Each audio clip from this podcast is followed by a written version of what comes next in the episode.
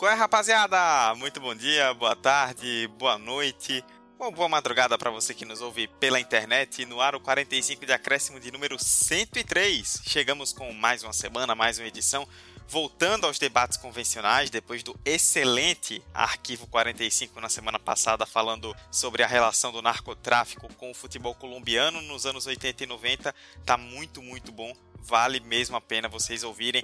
Mas agora voltamos aos debates e com um tema bem interessante. A gente está aí uma semana, né, em meio ao mata-mata da Copa do Nordeste de 2021, a fase decisiva do Nordestão, dessa competição que a gente ama. E vamos falar de Copa do Nordeste, mas não necessariamente dos resultados, de bola no campo, de quem são os principais times, mas sobre uma problemática que nós identificamos e que é muito forte e também tem sido forte esse ano, que é a ausência de treinadores nordestinos no cenário nacional e principalmente também no cenário do Nordeste. A gente fez um levantamento aqui, né, nós do 45, sobre a Copa do Nordeste nos últimos anos em relação a treinadores nordestinos e descobrimos alguns dados que com certeza vocês vão ficar bem chocados com, com a falta de algumas coisas.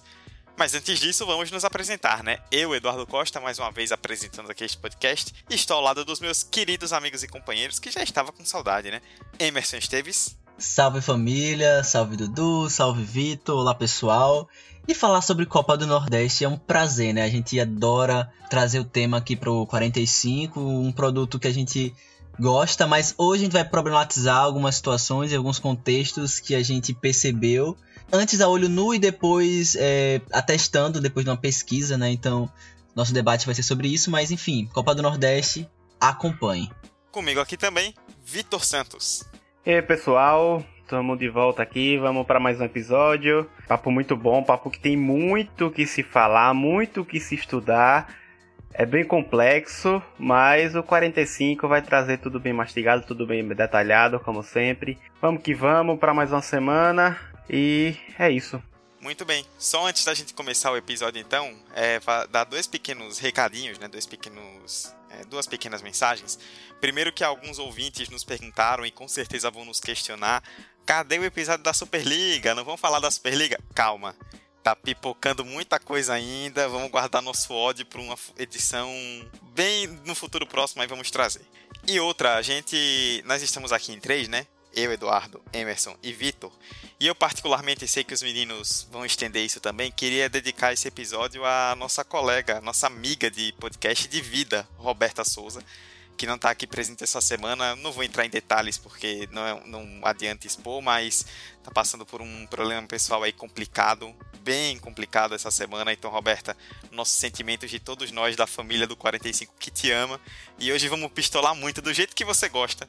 Isso é homenagem, amiga em sua homenagem para você poder sorrir. A gente vai pistolar muito nesse episódio. Fique bem e conte com o nosso apoio sempre. É, infelizmente a gente não vai poder meter o pau na UEFA como ela tanto gostaria, mas já já a gente faz isso. Ah, com certeza logo logo ela vai estar tá de volta para fazer isso aí. Hoje nós vamos meter o pau em muita coisa que não é UEFA. 45 de acréscimo 103 começando.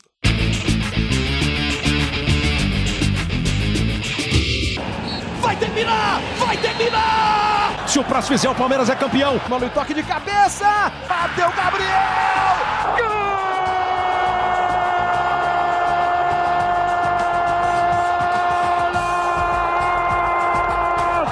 Sabe de quem? De um craque chamado 45 de acréscimo. Onde estão os treinadores nordestinos? é o questionamento desse episódio.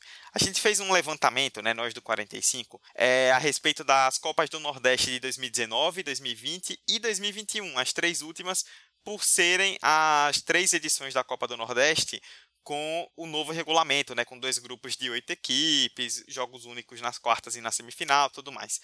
A gente decidiu fazer um levantamento para mostrar Cadê os treinadores nordestinos? É onde eles estão na nossa principal competição regional. Emerson, vou começar contigo, depois passo para o Vitor também, para a gente já começar a trazer alguns dados desse levantamento para aí poder contextualizar com o público que está ouvindo.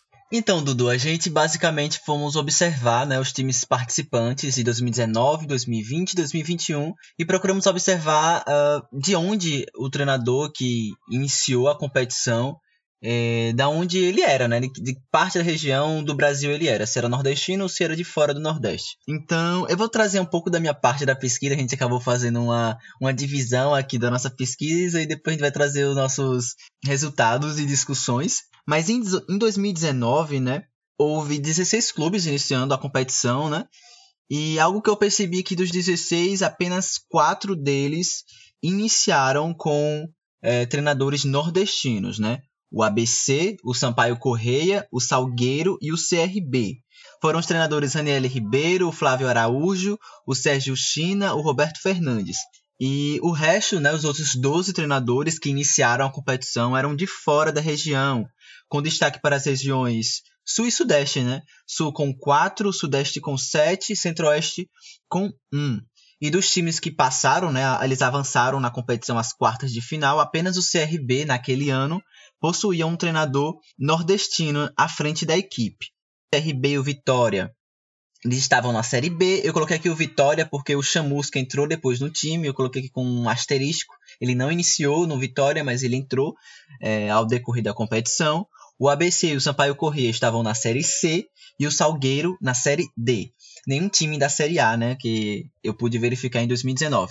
Dito isso, eu queria destacar também é, assim, a princípio, né, só para situar o ouvinte, que uma coisa que eu percebi que os meninos também vão pontuar é que a esmagadora maioria dos treinadores que não são nordestinos, eles são do eixo Rio-São Paulo.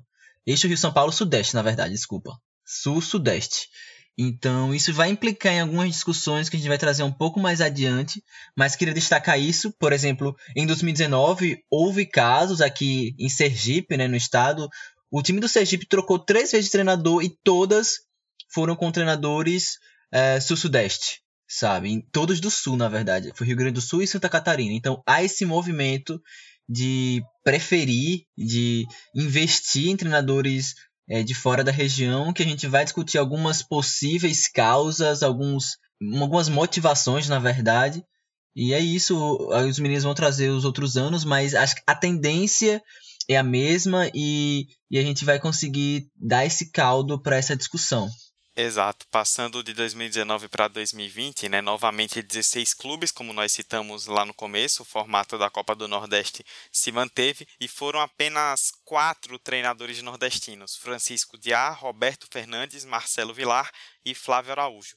Aí a gente já percebe uma tendência. Em 2019, Emerson também citou Roberto Fernandes e Flávio Araújo. Então, alguns treinadores aí que se repetem. Então, a gente tem uma quantidade específica de treinadores nordestinos baixa e ainda assim alguns deles já são os mesmos de anos anteriores. Né? Então, poucos treinadores nordestinos novos. E se a gente pegar, por exemplo, Marcelo Vilar, que não estava em 2019, um cara rodado pelo Nordeste, Francisco Diá foi campeão da Copa do Nordeste com o Campinense.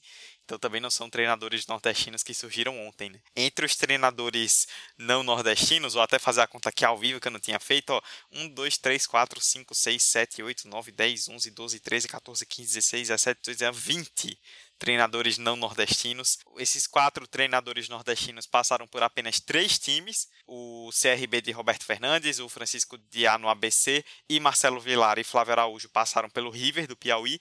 Nenhum deles chegou ao mata-mata, então nenhum dos times do mata-mata da Copa do Nordeste tinha treinadores nordestinos. Eram 13 treinadores da região Sudeste, 6 da região Sul e um do Centro-Oeste. E tem um detalhe também a respeito de divisões nacionais, mas esse nós vamos falar daqui a pouco. Vitor, traz aí os dados de 2021. Cara, 2021 não, não segue uma, uma linha diferente. Na verdade, segue mais do mesmo mesmo. E assim, é, logo na pré-Copa do Nordeste, a gente já percebe uma discrepância tanto na, na presença de treinadores nordestinos, como também a sua efetividade. Por dos aqueles quatro times que foram eliminados na pré-copa do Nordeste, foram os times que tinha os treinadores nordestinos, que foram o Atlético de Alagoinhas, o Motoclube, o Globo e o Itabaiana daqui de Sergipe. Em seguida, na fase de grupo, a gente teve apenas cinco treinadores nordestinos. E aí, claramente, mais uma vez, dando uma tendo uma presença bem bem pesada mesmo da galera do Sudeste, São Paulo, Rio e Minas Gerais. Ou seja, em, em, resumo, dos 16 clubes que iniciaram a fase de grupo da Copa do Nordeste em 2021, apenas quatro deles eram treina treinados por técnicos nordestinos, que foram o 4 de julho, Botafogo da Paraíba, CRB e o 13. Os outros 12 eram comandados por técnicos de outras equipes, contabilizando quatro do Sul, é, sete do Sudeste, sempre maioria, e um estrangeiro, que é um técnico de Portugal. Esse foi o dado mais aleatório da pesquisa. Esse ano tem essa diferença, né? Tem esse charme do técnico português cada vez mais popular aqui no Brasil. Mas é isso, e dos que se classificaram para as quartas de final, apenas o CRB possui o treinador nordestino que iniciou a competição. É, se a gente for dividir os times desses técnicos que pelas divisões, Série A, Série B, Série D, a gente vai ter o Bahia, com o recém-treinador nordestino, CRB na Série B. E lá na Série D a gente vai ter o 4 de julho e o 13. Trazendo então para o geral do levantamento, né? Em 2019 foram 12 treinadores na Copa do Nordeste fora da região e 4 nordestinos. Em 2020 são 20 fora do Nordeste e 4 nordestinos. E 2021 12 fora do Nordeste e 5 nordestinos. Considerando na conta que tem nomes que se repetem, como nós citamos, desde 2019 foram 43 treinadores diferentes na Copa do Nordeste nesses três anos, né? 43 treinadores diferentes. Desses 43, oito são do Nordeste. Na proporção, são 18,6% contra 81,4% de treinadores de fora. Os oito nordestinos são Raniel Ribeiro, Flávio Araújo, Sérgio China, Roberto Fernandes, Francisco Diá, Marcelo Vilar, Dado Cavalcante e Marcelinho Paraíba. Marcelinho Paraíba, cara. Feliz 2021. Entre os estados, São Paulo domina com 13 treinadores, Rio Grande do Sul tem 6, Santa Catarina e Minas Gerais 4, depois Rio de Janeiro, Paraná e o primeiro nordestino, Pernambuco, com 3. Ceará e Rio Grande do Norte tiveram 2, Goiás 1, um, Paraíba 1 um, e o português que, que Vitor citou. Entre as regiões, teve um europeu, que é justamente esse português, o Daniel Neri, 20 do Sudeste, 13 do Sul,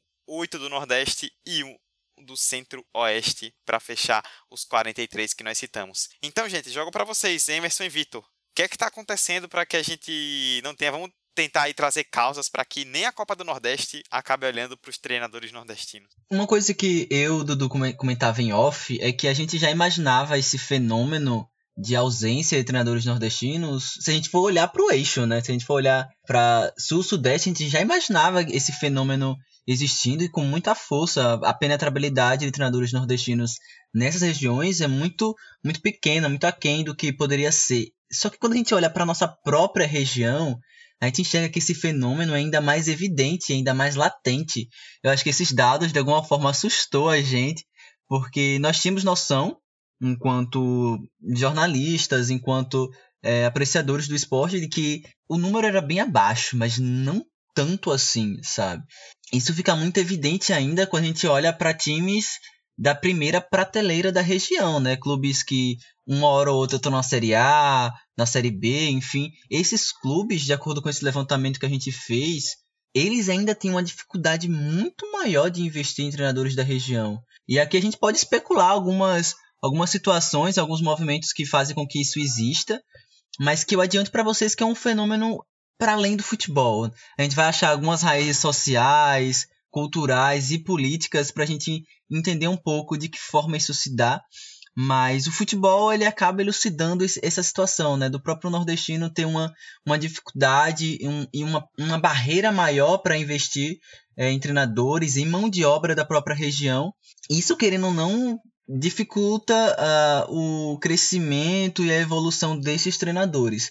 Então, queria pontuar isso. É um, é um contexto que está para além do futebol e a gente vai achar ali noções e causas, enfim, suposições na formação sociopolítica da região Nordeste, do Brasil, e enquanto região, é, esse movimento de olhar para Sul-Sudeste enquanto economicamente, onde se encontra o sucesso, onde se encontra as oportunidades, onde se, onde se encontra mão de obra qualificada e ver que lá está a solução, sabe?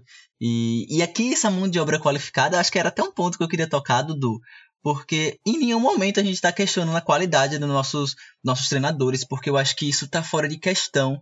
A gente vai olhar para um, uma causa e um fenômeno muito mais imagético, né? muito mais social. Então, não dá para questionar, não tem como a gente questionar aqui a qualidade dos treinadores, porque isso não é a questão. Por vezes essa qualidade ela é questionada a partir de onde ele vem.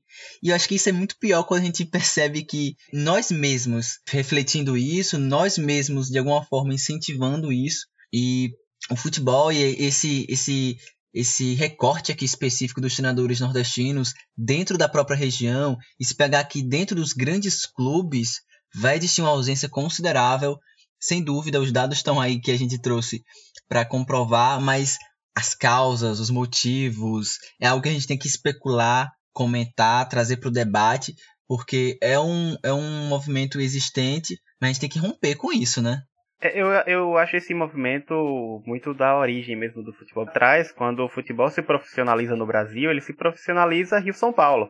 É, não é à toa que antes do próprio Campeonato Brasileiro, a gente percebe ali um surgimento de um torneio Rio-São Paulo, com essa nomenclatura, justamente como se fosse a, o centro do futebol brasileiro. E ao longo desse século, e o início que a gente está desse século agora 21, a gente percebeu que isso ainda está enraizado, isso ainda está preso na espinha dorsal da cultura esportiva, futebolística. E se a gente dá uma pesquisada além do futebol, isso vai é, perpassando.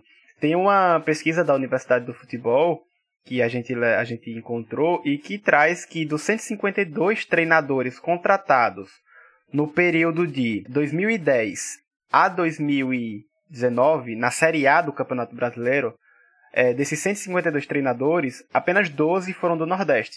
A presença é completa do, da galera do Sudeste, que foram 81 treinadores passaram. Em seguida veio o Sul, com 42. Só que além do Nordeste, o Centro-Oeste teve só cinco e o Norte não teve nenhum. Então, se a gente pegar aqui uma, na, no ranking, é, Sudeste no topo com 81, disparado. Sul com metade é, em segundo lugar. Aí depois vem Nordeste, Centro-Oeste e o Norte. Se a gente incluir aqui mesmo com nenhum treinador, a gente vai ver o reflexo da qualidade da estrutura. E aí, quando eu falo de estrutura, eu quero falar do, da presença de capital, da presença de investimento e da presença de estrutura, seja física, seja acadêmica e seja qualificada. Muitas vezes acabam desprezando, acabam deixando de investir no futebol nessas regiões que tem essa decadência, essa decadência não, perdão, essa esse número menor de treinadores por conta dessa dessa cultura que está enraizada em achar que apenas Rio São Paulo é onde tem o principal futebol brasileiro. Até hoje a gente tem, né, a nomenclatura de que o Campeonato Paulista é o melhor campeonato é, estadual do nosso país e passa muito também por isso. Ah, e destacar rapidão que os 12 treinadores nordestinos que passaram de 2010 a 2019 no, na Série A, todos foram para treinar o quê? Times nordestinos. Isso que é, Vitor trouxe dos dados do, a, do estudo da Universidade de Futebol, é interessante verificar como regiões tem regiões, na verdade, que sofrem um, um, um, golpe muito maior, né? Região Norte, região Centro-Oeste, isso pensando no cenário nacional, né, em ausência desse, desse desses treinadores dessas regiões, mas é, a gente retomando aqui para o nosso foco de olhar para a nossa própria região, para os nossos próprios clubes, para o nosso próprio produto e não acabar se vendo, né? Não acabar tendo essa representatividade de treinadores é, da região nesses clubes é muito sintomático, né? Eu acho que acaba mostrando para a gente algumas alguns sintomas sociais e do próprio futebol, isso que Vitor traz de contexto, ele é interessante, interessante para a gente analisar na formação mesmo do futebol, enquanto profissão, enquanto enquanto regido de regras e de, e de enfim. É, é interessante notar como é lá que isso acontece, mas enfim, durante o tempo, hoje em dia o futebol ele se equipara a nível de, de competitividade Investimento a gente pode se questionar que não, obviamente, os dados vão mostrar que a região sudeste ainda vai concentrar isso muito maior e de alguma forma vai concentrar esse interesse, né? Essa, essa busca como se fosse o Eldorado, sabe? Para você ser é, conquistar o êxito profissional, você tem que treinar necessariamente um clube do Rio de São Paulo, ponto. E isso aqui é uma visão, né? Uma visão equivocada, mas uma visão que existe. E quando a gente vê que times da própria região Nordeste perpetuam de alguma forma, em algum grau, essa noção, quando a gente percebe que existe um déficit de treinadores é, enfim, naturais da própria região, é complicado a gente analisar isso. E um outro detalhe é que, às vezes, Dudu, acho que Dudu vai tocar em algum ponto sobre isso, esses treinadores, eles estão ali, mas às vezes eles são a terceira, quarta opção de um time que prefere investir num treinador paulista ou do Rio Grande do Sul, de Santa Catarina, enfim, que tem um, criou um nome, criou um tipo de, de relevância ali naquela região, mesmo que não tenha conquistado nada necessariamente relevante, mas vem aqui no mercado nordestino enquanto um espaço de, de conquista mesmo, né? um espaço de poder treinar um time na Série B, na Série C, na Série A, enfim. Então, é um movimento muito de ida e volta, né, na verdade, tanto que de ausência que tem aqui, existe uma importação absurda. E aí, a gente pode tocar em outro ponto que não é a nossa intenção aqui, mas como é a formação dos treinadores nordestinos, sabe? Isso seria um outro episódio, mas se a gente pudesse se aprofundar de alguma forma em como esses treinadores são formados, né? A gente entende que a maior parte dos treinadores eles saem dos gramados em sua grande maioria, então são eram jogadores antes, mas como é esse processo de formação, como é esse desse processo de oportunidades já na base, como é o processo de profissionalização com os cursos da CBF, da FIFA, que a gente não sabe que são cursos de fácil acessibilidade por aí. Enfim, tá vendo como a questão envolve noções de economia ali do futebol e de política, mas eu acho que acima de tudo, eu continuo nessa tecla, é algo muito sociocultural, é algo muito da gente enquanto região Nordeste e como eles nos enxergam. Eu acho que tem muito essa noção de ida e volta. E aqui eu quero indicar o trabalho de um amigo da gente, um colega, que é o Vinícius Oliveira, que ele trabalha com essas noções de territorialidade, espacialidade, é, relação Nordeste e Sudeste e resto do Brasil, na verdade, né? Mas aí ele, olhando para um outro para um outro fenômeno, né, olhando para um outro objeto, mas eu acho que as noções são muito semelhantes, eu acho que não se dissociam.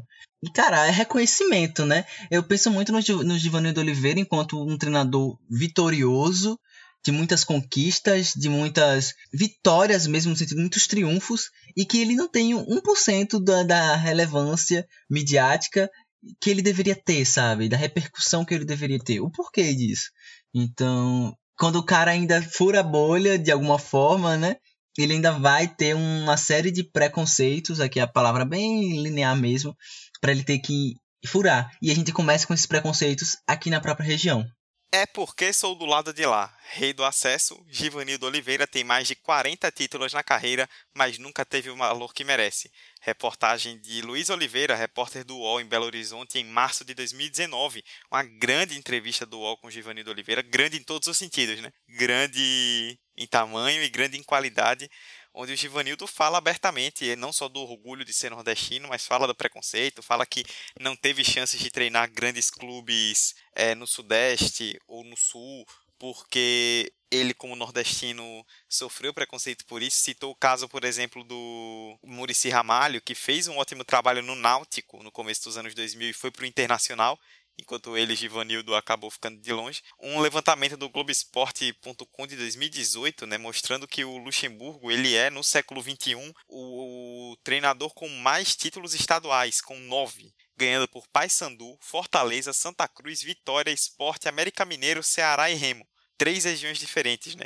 Ele está empatado hoje com o Luxemburgo, porque o Luxemburgo nesse levantamento tinha oito, mas em 2020, recentemente, ele ganhou mais um com o Palmeiras então chegou ao nono, né? Então estão empatados Givanildo Oliveira e Vanderlei Luxemburgo como técnicos com mais conquistas de estaduais. É, sobre o que Emerson falou, é, atestou o trabalho do Vinícius, que eu reforço aqui também. Vinícius, ouça esse episódio, viu? A gente divulga para Vinícius e ele não escuta. Agora ele vai ter que ouvir. Tem uma coisa que nós conversávamos em off que pega muito, né? Porque esses treinadores, como Emerson bem disse, muitas vezes acabam são treinadores que não têm grandes oportunidades nos principais centros. Então acabam vindo para o Nordeste por enxergarem o Nordeste, entre aspas, com uma sobra que é como nós somos enxergados querendo ou não, né? Tipo, ah, não tem nada aqui, sobrou o Nordeste. Então vai lá para cima treinar alguém do Nordeste.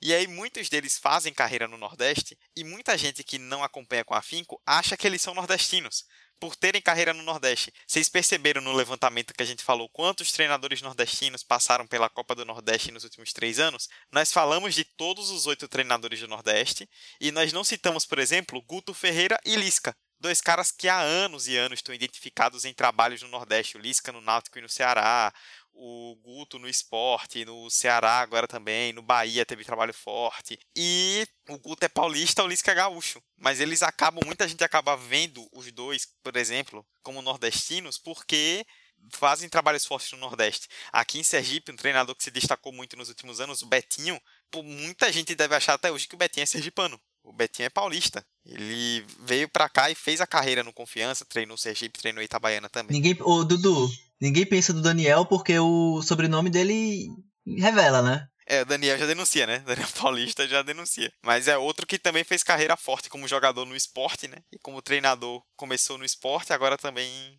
se destacando no confiança. E isso é uma coisa que vai além do futebol, né? É pro lado social, que é essa visão que os centros considerados mais desenvolvidos têm em relação ao Nordeste. E aí, só para passar para vocês outra coisa, Vitor falou aí sobre a grande quantidade de treinadores serem do Sudeste, do Sul, né? Porque a gente falou de treinadores fora do Nordeste mas nós citamos, né, nesse levantamento da Copa do Nordeste, dos 43, 35 são de fora do Nordeste, mas só um é do Centro-Oeste todos os outros são Sudeste e Sul. E dentro do Sudeste não tem nenhum do Espírito Santo. São São Paulo, Minas Gerais e Rio de Janeiro, né? Que o Espírito Santo também acaba esquecido, né? Dentro do Sudeste. Então, isso se reflete não só se a gente for pegar essa conta dentro do Nordeste, mas até saindo, né? É Sul, Sudeste, os principais estados do Sudeste. Porque o Espírito Santo, o Centro-Oeste, o Norte, não tem treinador da região Norte no futebol nordestino. Se a gente for nos principais clubes do norte, com certeza a grande maioria deles a gente vai pegar vão ser do sudeste e do sul que acabam exportando esses nomes para o Nordeste e a gente também com o, o, Nordeste muitas vezes com clubes nordestinos com a visão de que esses treinadores têm muito a oferecer, têm mais conhecimento, têm mais know-how, digamos assim, por serem de fora, acabam abrindo mais espaço para eles e esquecendo do, dos nossos treinadores aqui. Eu vou só corrigir uma questão que eu falei aqui, que bom, é, dos 12 treinadores nordestinos que passaram na Série A do Brasileirão entre 2010 e 2019, teve treinador que comandou time sem ser do Nordeste. Eu falei que foram só times nordestinos, mas não. Teve o Cristóvão Borges, que rodou bastante ali o Rio, é, Flamengo, Vasco, recentemente se, recentemente não, mas treinou também Corinthians e outros times também. E o Rogério Micali, é, campeão olímpico pela seleção brasileira, que treinou em seguida o Atlético Mineiro e o Cruzeiro. Mas o Cruzeiro já estava na Série B, né? Isso, mas enfim, é mais um exemplo de outro treinador que também, talvez treinador nordestino mais popular, vamos, vamos dizer assim. E se voltar mais um tempo, tem o Zagallo, né?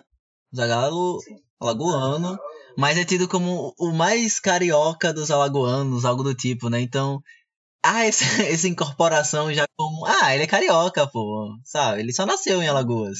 É, e é curioso que muitos casos de treinadores nordestinos conseguem se dar bem no futebol, não, não é esse. É, vamos, vamos tentar levar esse termo, mas conseguem se dar bem no futebol, são treinadores que acabam criando sua rotina futebolística fora do Nordeste, infelizmente. A gente teve o caso do Rogério Micali, que até ser campeão olímpico, é, basicamente fez sua história no futebol do Sul, treinou Londrina, Figueirense e vários outros clubes, Paraná.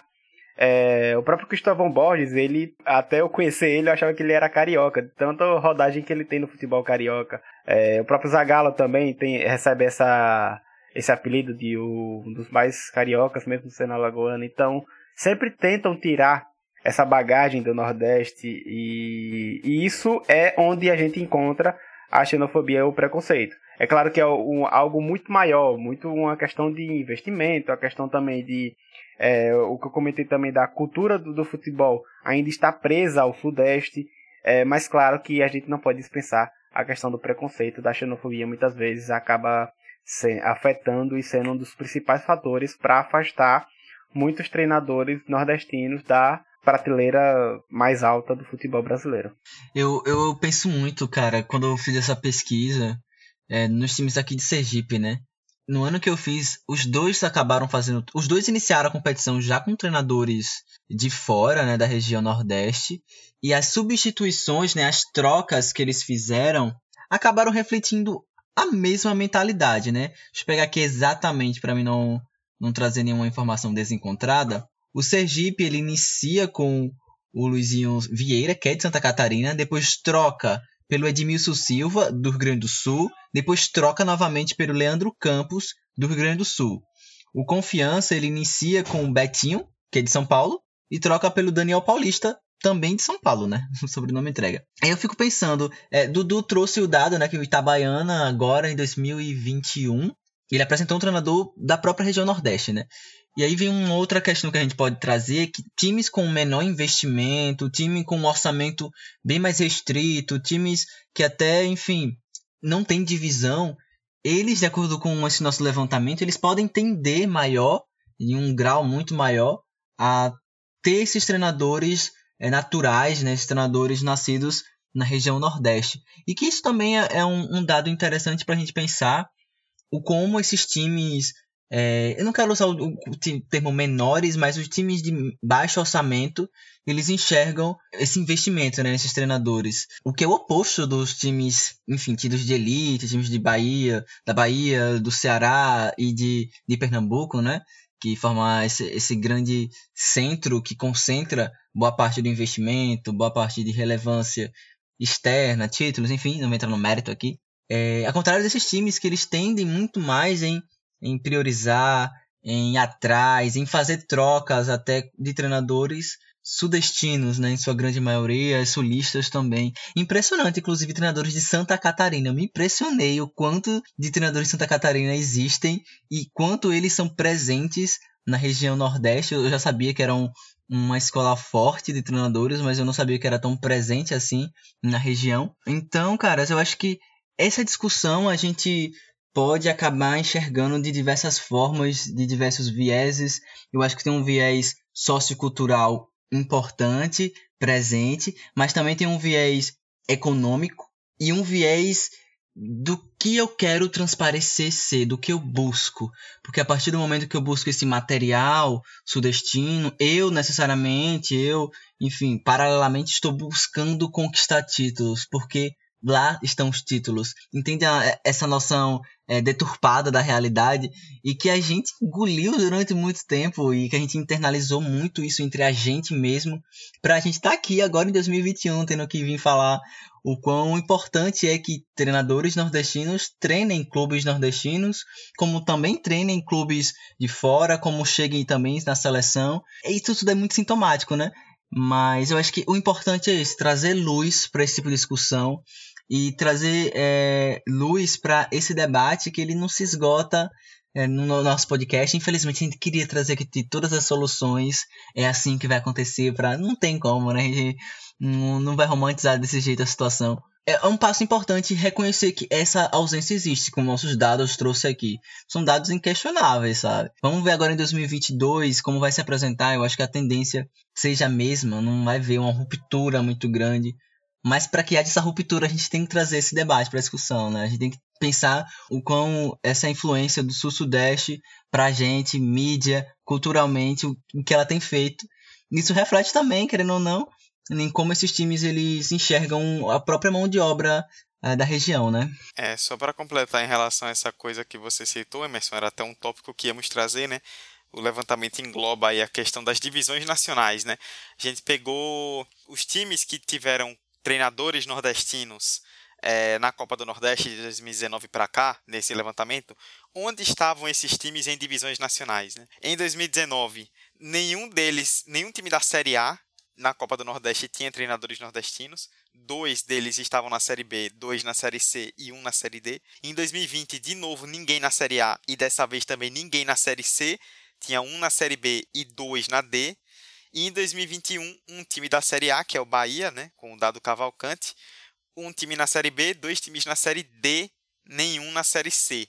Curioso é que o Dado Cavalcante, ele é o único né, nordestino na Série A, treinador nordestino na Série A pelo Bahia, que na verdade, tipo, ele acabou como tampão, que ele era auxiliar do clube e assumiu quando o Roger Machado foi demitido o time estava ali no desespero, não queria gastar muito com o treinador, ele manteve o time na Série A e acabou ficando.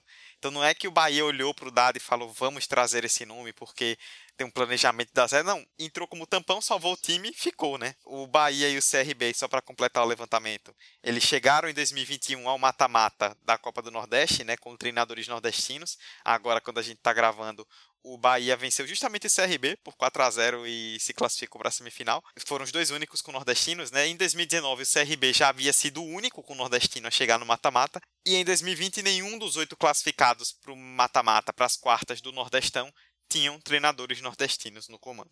Eu vou finalizar minha passagem nesse, nesse episódio tão acadêmico, porque é, é, é, de fato um episódio acadêmico de se estudar, de se parar, de se analisar, ver onde de fato quais são os tópicos das, dessa problemática é, é algo real que nosso país passa há anos e isso não é só com treinadores, não é só no futebol. Mas como a gente, o 45 foca no futebol, a gente pegou esses dados. Mas é, pesquisando dá para perceber que isso passa também por outras questões de categoria dentro do futebol. A CBF divulgou é, em um ano aí, que eu não tô lembrado, que o país tem um pouquinho mais de 23 mil jogadores de futebol profissional. Em 2019, Vitor. 2019. Valeu, Emerson. Divulgou que o país tem um pouco mais de 23 mil jogadores de futebol, sendo que 30% desses são nordestinos. Então, a gente sempre tem aquela ideia também de que jogador de futebol tem uma certa ideia de quando se aposentar, alguma parte vai para o, o lado técnico, né? A área técnica e o Nordeste também sai atrás aí mais uma vez por conta dessa é, minoria é, já na prateleira de jogador. Não, e eu vou além, né? Porque se a gente pensar que a minoria, tipo uma, uma porcentagem muito pequena desses jogadores, eles recebem muito bem, tipo, muito bem, eu falo acima de 500 mil, né? enfim, acima de 100 mil, acima de 50 mil, eles estão concentrados no Sul-Sudeste e a gente já pensa aqui no futuro, né? Paralelamente, quando se aposenta, o jogador tende a pensar em uma, em uma posição é, é, organizacional de clube, gestão, enfim. E que, enfim, por baixo, um curso da CBF custa 10 mil reais, a gente percebe, tá, esse jogador conseguiu acumular durante tanto tempo uma profissão que em muitos momentos, inclusive nessa pandemia, se mostrou se bastante dura com times e jogadores de menor orçamento, de interior, por exemplo.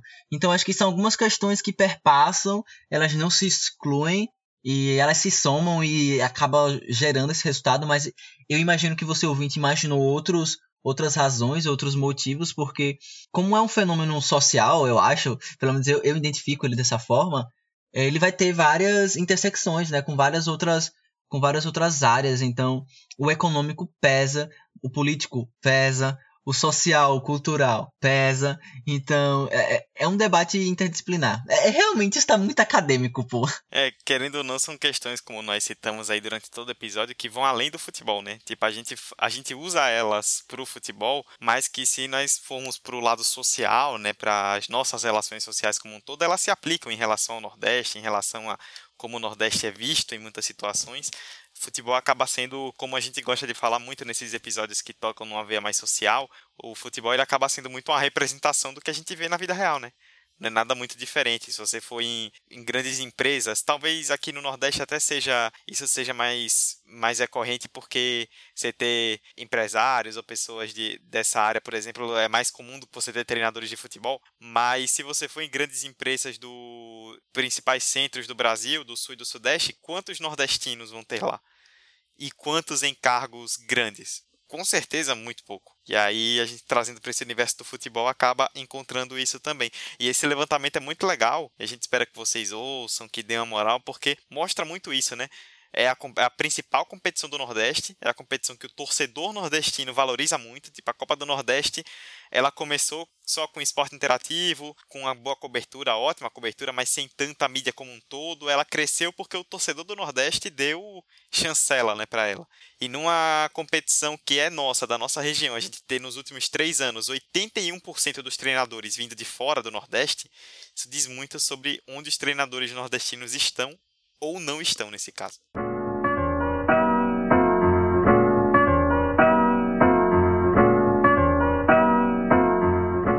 fica por aqui então o nosso debate. A gente espera que ele tenha feito vocês refletirem bastante. Nós refletimos muito durante a pesquisa, vocês certamente vão refletir muito enquanto escutam. As nossas redes sociais você já conhece, 45 Acréscimo no Instagram e no Twitter. Nós estamos aí no Anchor, no Spotify, no Apple Podcasts, Google Podcasts, Orelo, Deezer, tudo que é agregador. No seu aplicativo, só jogue lá 45 de acréscimo e pronto você irá nos encontrar. Esta foi a edição de número 103 do 45. Eu, Eduardo Costa, estive ao lado de Emerson Esteves e Vitor Santos falando aí sobre a ausência de treinadores nordestinos na nossa região, na região Nordeste. Emerson, valeuzão e até a próxima. Pô, velho, eu, eu curto demais esse tipo de, de conteúdo que a gente, quando a gente faz essa pesquisa, sabe? Porque a gente consegue trazer dados é, objetivos que conseguem embasar nossa, nossa conversa. E pensando ainda Copa do Nordeste, pensando no futebol nordestino, que é algo que a gente tem muito carinho, né? Acima de tudo. E muito respeito, muito amor mesmo. Então, aquele que o Dudu falou da, da Copa do Nordeste se tornar um, um torneio relevante, nacionalmente e internamente, principalmente, se passou por isso, né? Passou por essa a forma como o próprio nordestino enxerga esse produto. Então, é algo pra gente pensar, acho que esse episódio ele é muito problemático nisso mesmo, sabe? Trazer o desconforto, porque o desconforto tem que existir. Se a gente não percebe o desconforto, a gente naturaliza. Enquanto eu tava é, pesquisando, eu lembrei muito da situação dos treinadores negros, que a gente já citou aqui em algum episódio, que é muito semelhante, né? A ausência, Assim, ser preterido, não ter um espaço, não ter continuidade de trabalho em grandes clubes e, e, e enfim, pensando Série A, Série B. Então, é, é uma discussão que não se esgota aqui, novamente falo isso. Cabe a gente, você ouvinte, refletir depois, pesquisar, escrever, produzir. Como o Vitor falou, esse é um trabalho que dá um, um, um, artigo aí acadêmico. E é isso. E outra coisa é mandem muito carinho e muito afeto e muito amor para Roberta. No da DM, nas redes sociais dela, ela vai adorar nesse momento, entendeu? Amiga, te amo, beijão tô, enfim, sedento pro nosso próprio encontro, nosso próximo encontro aqui no 45. E no mais, até semana que vem, cheiro de muita Copa do Nordeste e futuramente de muita pistolagem pra cima de europeu, né? Tá chegando esse episódio aí, viu? É, só um contexto antes de passar pra Vitor. Eu tava aqui pensando já, né, por qual vai ser a foto da arte da capa. Pensei, Chivanildo Oliveira, que foi o cara que nós enchemos a bola aqui. Joguei Givanildo Oliveira no Google, qual é a imagem que mais aparece? Ele coçando o saco. Exatamente. o cara multicampeão em dos trocentos mil clubes e a primeira imagem que aparece dele é, é de, tem um tem um a segunda é ele com um chapéu de couro não não ainda ele adora ah, ainda não Vitor ótima contribuição viu para encerrar gostei bastante valeu até semana que vem não, pô, curiosidade é comigo mesmo. Inclusive, vou deixar aqui uma curiosidade para você ouvinte, que ao fazer essa pesquisa eu descobri que temos um nordestino que tá ali na área técnica, que é campeão da Champions, bicampeão da Champions e mais, irmão do Romero Brito. Isso mesmo, o Baltemar Brito. Pesquisando aqui, descobri que tem um tal de Baltemar Brito que fez sua carreira, é, foi jogador profissional, zagueiro, fez sua carreira é, logo novo foi para Portugal e por lá ficou. Encontrou um tal de José Mourinho, que infelizmente, ou felizmente para alguns, hoje está mais acabado do que nunca. Por lá foi assistente técnico do Mourinho. É, logo no, naquele início de Mourinho no Porto tudo mais, foi campeão da Champions, era assistente técnico do Mourinho no Porto, no Chelsea e na Internacional, aí bicampeão. Hoje ele é assistente técnico no no Atenas da Grécia, né? E, enfim, só uma curiosidade, porque por mais que seja essa galera acadêmica, muita, muito papo bom, importante, mas também tem essas curiosidades que dá para dar uma boa, uma boa risada. Mas é isso, no mais um grande cheiro a todos. É, papo muito bom, papo mais uma vez essencial que a gente traz aqui no 45. E até a semana que vem, descendo o cacete nesse zero europeu safado. É isso aí. O dessa semana foi ótimo e semana que vem promete. É, um abraço a todos vocês que ouviram até o final. Um beijo no coração de todos. Roberto, um beijo no seu coração também. Fique bem, volte logo, que já estamos com saudade. Tudo isso vai passar. Vocês fiquem em casa se possível, se puderem, o máximo que possível. Fiquem em casa o máximo que for necessário. Se cuidem, que realmente não tá fácil para ninguém. A gente volta na semana que vem Abraços a todos vocês. Tchau, tchau.